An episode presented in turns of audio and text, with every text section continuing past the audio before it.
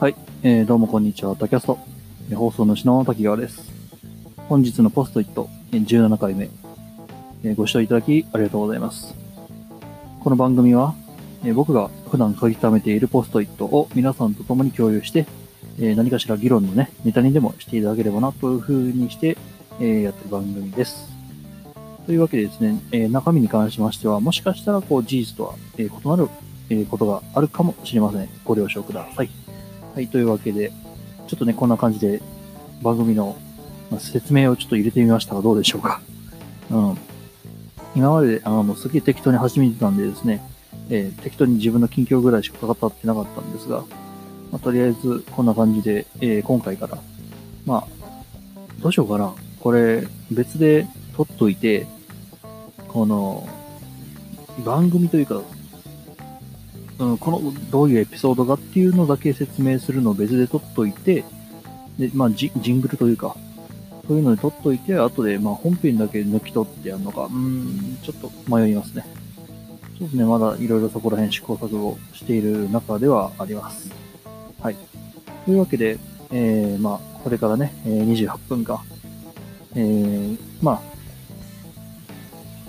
お付き合い願いますというお話です。で、話して、えー、まあ、1万円目からいきましょうか。えー、ゴキブリゴイン。おいきなりちょっと重いワードが来ましたね。えー、まあ、これ何の話かっていうとですね、こう、まあ、よくゲームだったり、映画だったりで言うんで、こう、虫がね、こう、体の中にこう、卵を植え付けられて、で、こう、腹を食い破ってというか、その体中の穴という穴から虫が湧き出てくるというか、なんかこう、ハナハムナプトラ的なね、ああいうことって実際に起こるのかっていう話なんですよ。うん。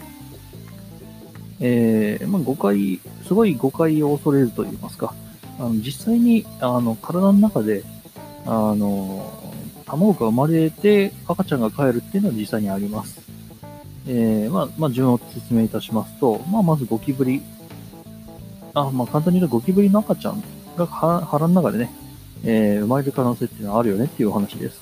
まあ、ただそのハムナプトラ的に、こう、なんやろな、カタカタカタっつってね、こう腹が、腹を食い破って、パキパキ、キュイキュイみたいな、そういう、そういうのではないです。うん。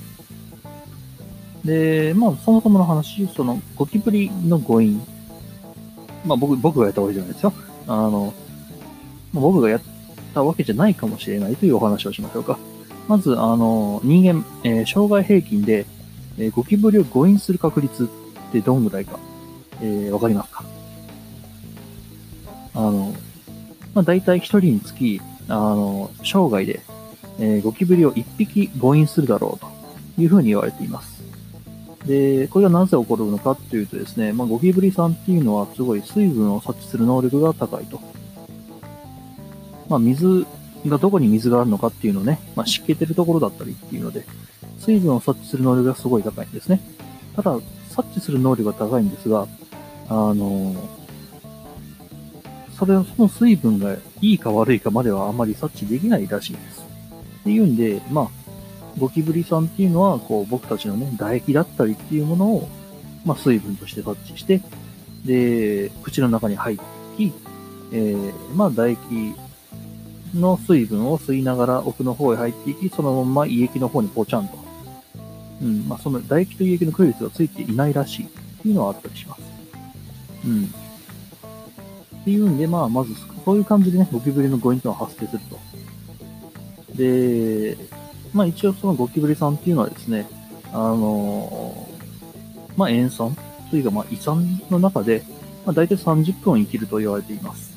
うん。で、まあ30分あったらね、その、ゴキブリは赤ちゃん産めますから、そういう意味でその赤ちゃんっていうものは生まれるよ。ゴキブリっていうのは人間の中で卵を産むよっていうお話です。そう。でも結局のところですね、えー、卵を生まれましてもですね、その赤ちゃんゴキブリっていうのは胃酸で死んじゃうんで、まあ、繁殖することはないと。いうので、こう、ハムナプトラ的にね、こう、目とか鼻とか口とかからわっさわっさ出てくるっていうのはないですよっていうお話です。うん。で、えー、まあこれ、まあゴキブリと一緒にな、アリなんかもね、こう、家の中で時折水がけたりすることがあるかと思います。アリはね、すごい、あの、水分を察知する能力はあるんですが、すごいセンサーがいいいいセンサーを持っていまして、で、危険なね、水分っていうものを察知することができると言われています。例えば、まあ、塩酸だったり、そういう胃酸だったりっていう、まあ、あの、危険なね、ものには近づかないようになってます。うん。賢いですよね。まあ別なゴキブリがバカだと言ってるわけじゃないんですけど。はい。えー、まあまあ、その、まあ賢いアリさんですけども、まあ、アリさんもね、育児放棄とかね、するんでね。そう、あの、こうアリさんもね、こう、なんだろう、すごい働き、働くってイメージがあるかもしれませんが、あの、実はね、その、育児放棄とかしちゃう、まあ、群れがあったりはします。うん。そう、ちっちゃな子はね、すごい可愛がって育ってるんですけど、ある程度までね、その幼虫、アリの幼虫っていうのがね、えー、大きくなってくるとね、えー、もう途端に世話をやめてしまうっていう、アリの育児放棄っていうものが、えー、あります。うん。へしがらいねっていうお話でした。はい、えー、次。えー、これなんだっけ？あ、リップル20。あー、確かこれ、まあ、すんげえ脆弱性見つかったよねみたいな確か話だったと思うんですけど、どうだっけな ?TCPIP のプロトコルのライブラリにうんぬんかんぬんみたいな、そういう話だった気がします。そう。あの、まあ、とりあえずやばいぜ、やばい脆弱性見つかったぜ。で、これ何がやべえかっていうと、あの、まあ、結構だいぶ、だいぶ昔のライブラリらしいというお話を伺ってますので、あの、まあ、アメリカ中で使われてたと。で、どれだけつくの機材で使われてるかわかんないよねみたいな感じの話でした。うん。まあ、でもまあ、パッチというか、そういう、まあ、補強の方はですね、もうすでに始まっていると言います。その配布が始まっているんで、えー、まあ、どうなるかなっていうところらしいです。うん、だって、どこまでその影響の脆弱性がね、入った、えー、機械というか、いうのがどこまでばらまかれてるのかっていうのが今のところ分かってないっていうのが、まあ一応の問題らしいと。うん。いや、その動画ね、すごいあったんですよ。その、リップルっていうのがこれは。その、まあ、US、UPS で繋いだその輸血の、まあ、機材だったりっていうもので、まあ、まあ、おそらく、まあ、病院、病院のセットでしょうか？っていうので、まあ、そういう脆弱性をついて攻撃をすると、うん、UPS も止まるし、で、輸血のポンプも止まるしっていうんで、まあ、簡単に、すごいね、病院とかでそれで攻撃したらとんでもなくなっちゃうよねっていう動画で、いや、もう、冷や汗がね、僕としては流れた覚えがあります。うん、まあ、直接関わりがあるかと言われればね、ちょっと怪しいところであったりしますが、うん。まあ、これに関してはもうちょっと、あの、僕自身全然すごいぼんやりとしたね、えー、認識しかしてないんで、どっかのニュースサイトがなんかで見つけたんだこれ。うん。とね、深送りしておこうかななんてね、思い、思ってまとめたポストイットですね。あ今言ったこと、その TCP/IP のプロトコルのライブラリがどうのこうのっていうのはですね、まあ、ちょっと前の情報になりますんで、もしかしたら間違っているかもしれません。はい。えー、次。えー、ポストイットを毎日目に見えるところに置いておく。というふうには、えー、目に見えるところに置いておくと影響力すごいよねっていう話です。えっ、ー、と、以前の、えー、本日のポストイット16回かな。で、まあ、ポストイットに書いて、で、その貯めたメモっていうのを、ポッドキャスティングするって、すごい、こう、学習にいいよね的な感じの話をしたと思います。そう。10、10、10何回だっけな。そう。書く、読む、で、聞く、話すか。話す、聞くだな。っていうのは全部できちゃうよねっていうので、うん、何かこう学ぶのにはいいんじゃないかなみたいな感じの話をしたと思うのですよ。うん。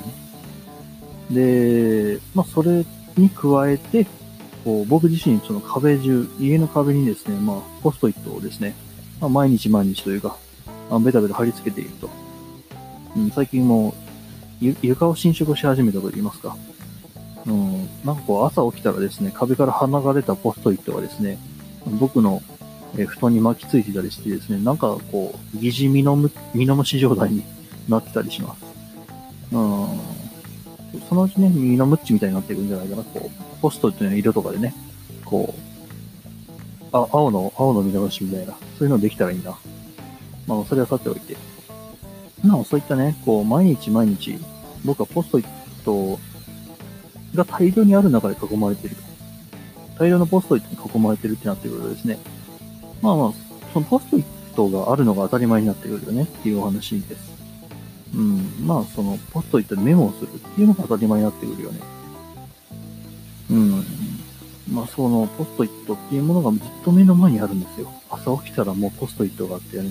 で、右を見たらポストイットがあって、左見たらポストイットがあって、うん。っていうのが与えた影響力っていうかね、いうのはね、実はすごいんじゃないかななんてね、適当に思ったっていうポストイットでした。うん。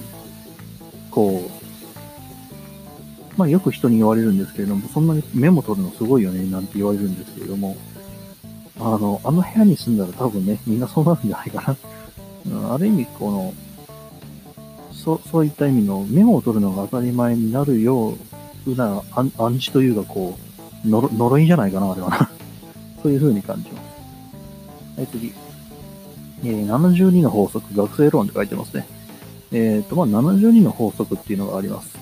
でこれどんな法則かっていうとですね、まあ、あ72割る、えー、金利。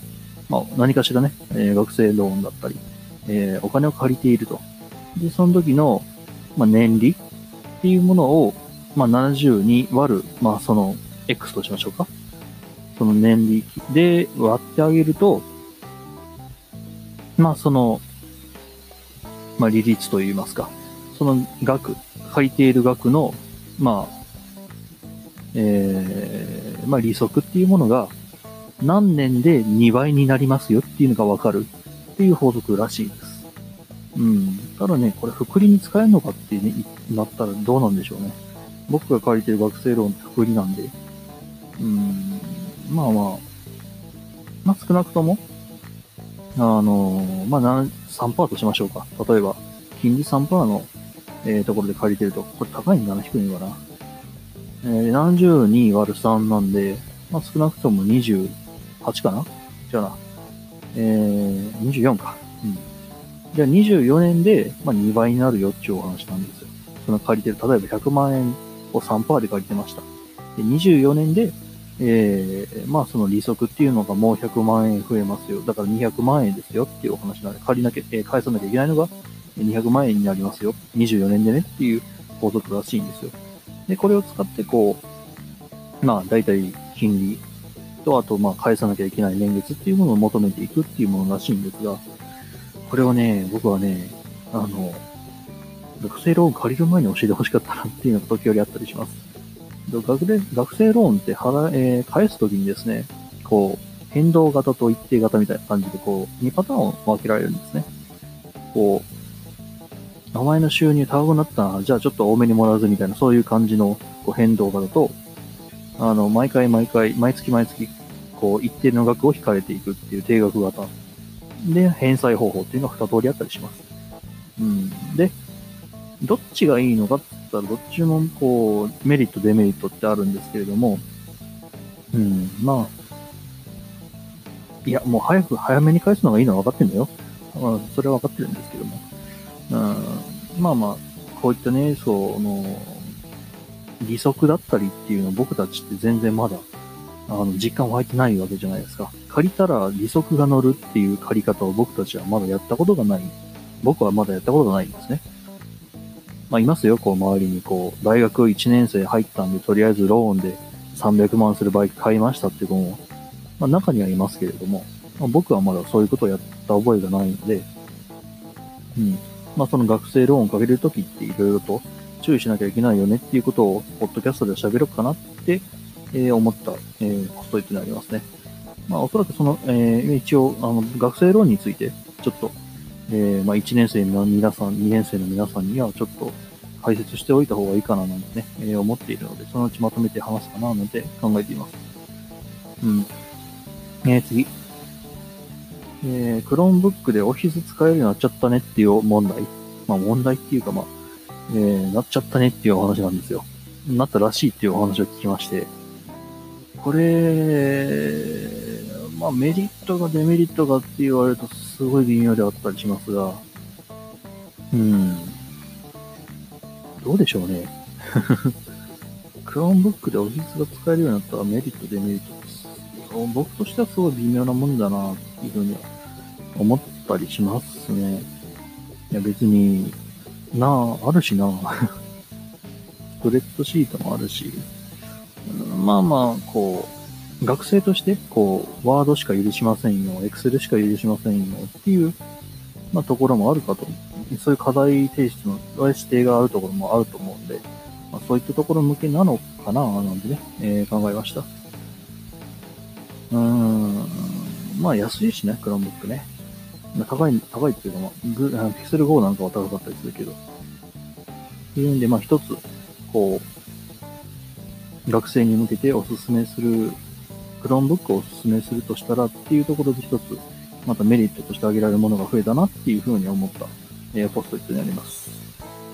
で、次は、あ、あの、東京プレス工業さんっていう、まあ、皆さんトープレトープレってね、言ってらっしゃると思うんですけど、あ、あの、蓋、蓋を、お風呂の蓋を使って作ってる方じゃないですよ。あれ確か東、東京プレマックスかなプレミックスだかプレマックスだかなまた別の会社さんになるんですけど、まあ、トープレね、リアルフォースとか使ってる。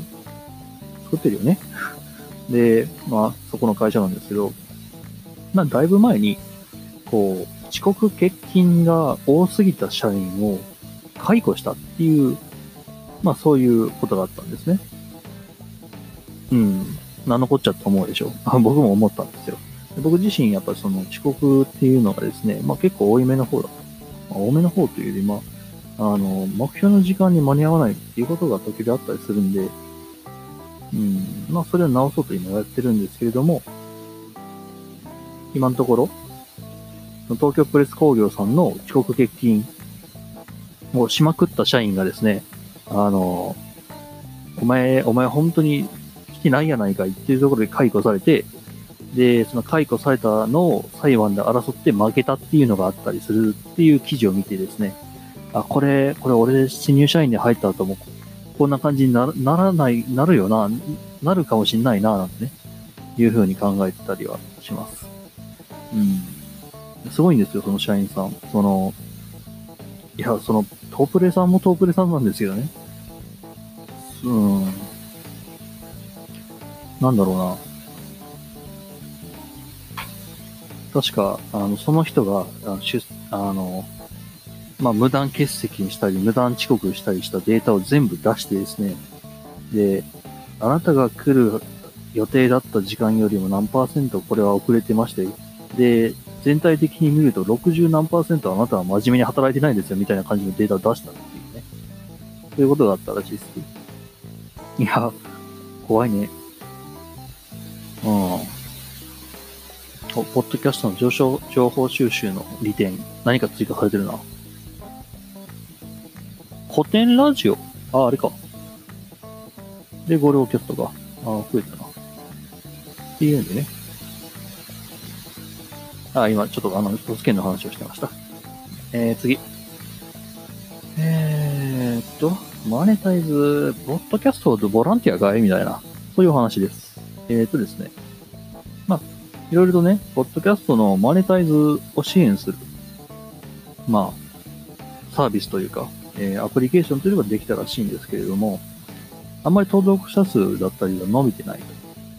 で、まあ、それを分析した、まあ、ニュースがあったんですけれども、まあ、一番大きな理由って、ポッドキャストをマネタイズしたがるポッドキャスターがいないんじゃねっていうお話でした。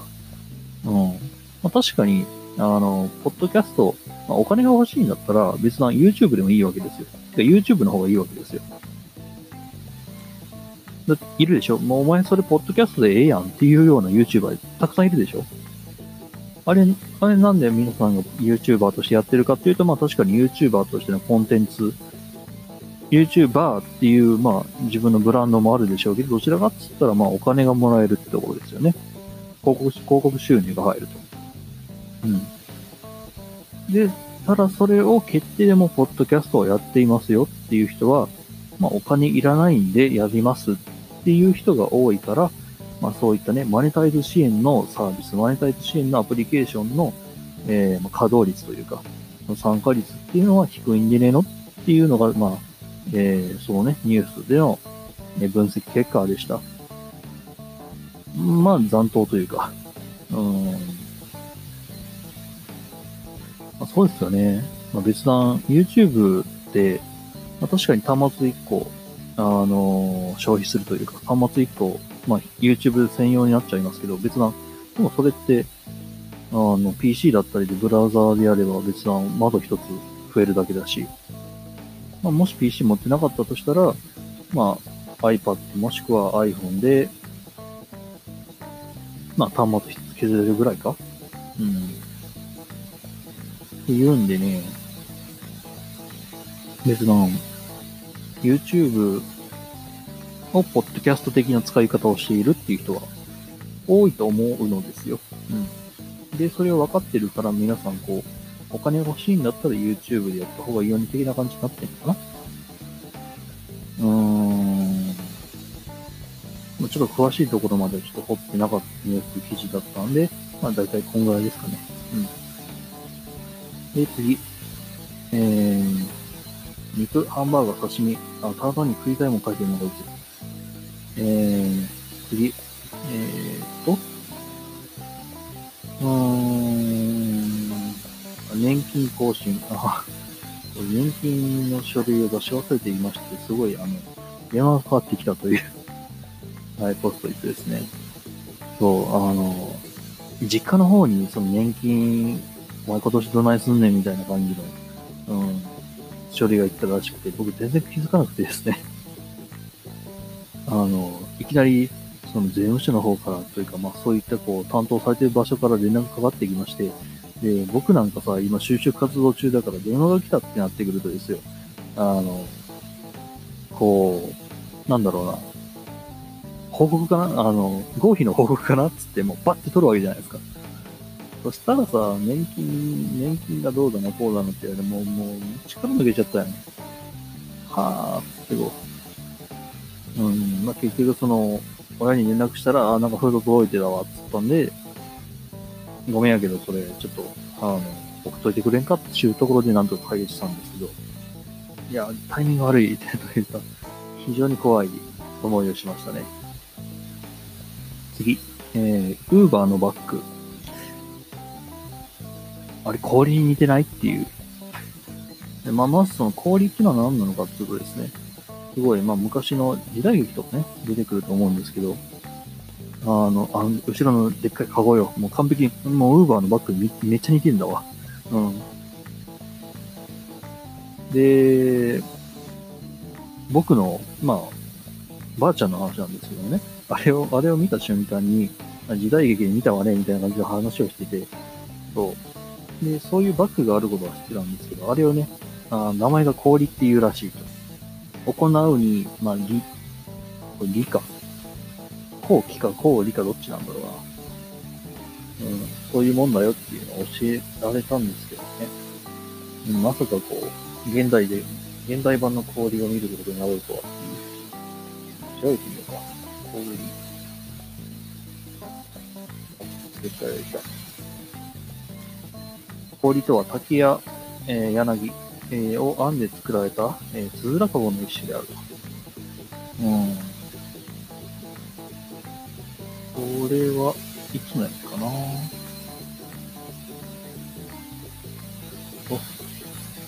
中国語で氷は荷物のようにスーツケースを氷箱と言って、材質による区分があるよねっていうことに書いてますね。まあ、いろんな種類があるらしいです。ちょっと後で調べてみましょうかね。はい、次。えー、トイレ掃除をやると企業は成長するよね、みたいな感じの本があって、まあ、題題名がそうだったんですけど、逆じゃねみたいな。うん、トイレ掃除っていう、誰もやりたがらないことを率先してやる社員がいるから、それ、その会社たまたま成功しただけじゃねっていう、うん、ふうに思ったんですが、まあ、その一応、そのトイレ掃除をやると企業は成功するから、お前らもなんかこう、トイレ掃除をしようぜみたいな感じのね、うん、なんかこう、腕組んだこう、スーツ姿の、なんだろうな、こう、ピサロでも行ったんですかみたいな感じのおっちゃんがこう、腕組んでこう、こっちにカって見てるね。そういう本は見つけたんですけど、うんまあ、先ほどのようなことを思ってしまったよねっていう。で実際問題どうなるかわかんないですよ。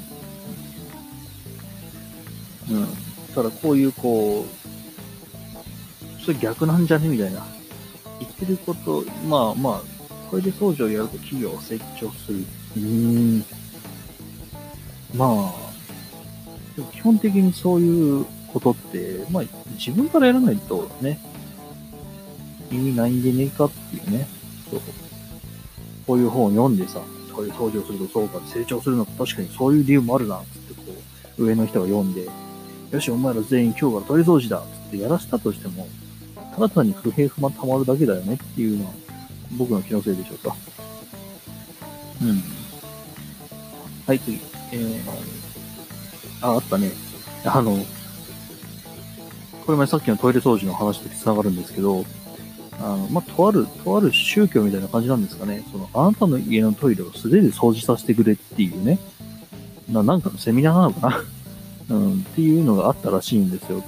だいぶ前のどっかで見た気がするんですけど。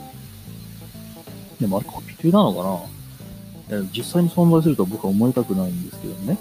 こう、あなた、あなた、人生変えたいですか？っていう人を、の、まあそういう人を集めて、セミナーに集めて、では今からあんた方が解散して、で、その田舎、まあ田舎の方のホールに集めて、で、今から外に出て、で、外にいる人だ人々の家にお邪魔させていただいて、その人たちのトイレを素手で掃除してくださいっていう、させていただけませんかって、掃除させてもらいなさい。それであなた方の人生は大きく変わりますみたいな感じの、そういう、なんだろう、宗教なんだろうかっていうのがね、あったっていうのがどっかしらの本で読んだと思うんですけどね。あれなん、どんな本だったんだろう。うん。まあまあ確かに人格変わるぐらいインパクトあるわなっていうふうに思いました。あなたの人生変えますよねっていう。うん。なんだろう、論理と手段が逆転してるようなね、そういうのがあったりはします。次。えー、クリムゾン先生3000人突破。じゃあ3万人か。まあまあ、再三、えー、以前から紹介しているクリムゾン先生ですよね。あの、3万人突破しましたよって、このポストイットで書いてるんですが、実際にはね、もう8万人だか9万人だかを越してるはずなんですよね。すごいよね。何人か今。調べてみましょうか。クリムゾンチャンネル。お、アクオスで捉えてる。僕自身、クリムゾンチャンネルさん、ちょっと見てみるか？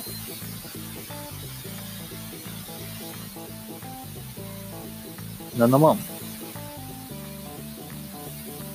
7万、7、え、7万、え、7.1、え、7.11万人？はい？そうよ、好きよ。だってファンだもの。ファンだも の。ああ、まあ、それもいいけど、あれは多分普通にファンじゃないかな。7万人うんぬんってのは。というわけでね、まあまあ。おめでとうございますということですね。はい。え次。えー、図解人気のすべてっていう面白そうな本があったよっていう話です。これ残念ながら僕はあの Amazon で見かけただけで、まあ、まだ変えてないんですけどね。カートには放り込んでるんですけど、僕ら自身、こう、一応僕学生で、で、まあ、ネットワークエンジニアにを目指してって言ってやってた中で、あの、人人事ってどんなことしてるんだろうな、みたいな。そう、あの、謎の部署なんですよね、僕ら、僕の中では。そういう人事っていうね。うん、な、な、どんな仕事をしてる？営業だったら、まあまあまあ、なんかこう、交渉事しに行くんじゃないかな。えエンジニアだったら、まあまあ、なんかこう、ね、システム組んだりするのかな、インテグレーションだったりするのかな。人事って何なんだろうってね。うん、僕は、すごい、まあ、ちょっと前から疑問だったんですね。うん、で、まあ、大体こう、インターン行ったらね、人事の方が来られてるっていうことがあったりするんで、一応、中でどんなのが動いてるのかって思ったら、なんか29分54秒、あー、終わっちゃった。えー、皆さんさようなら。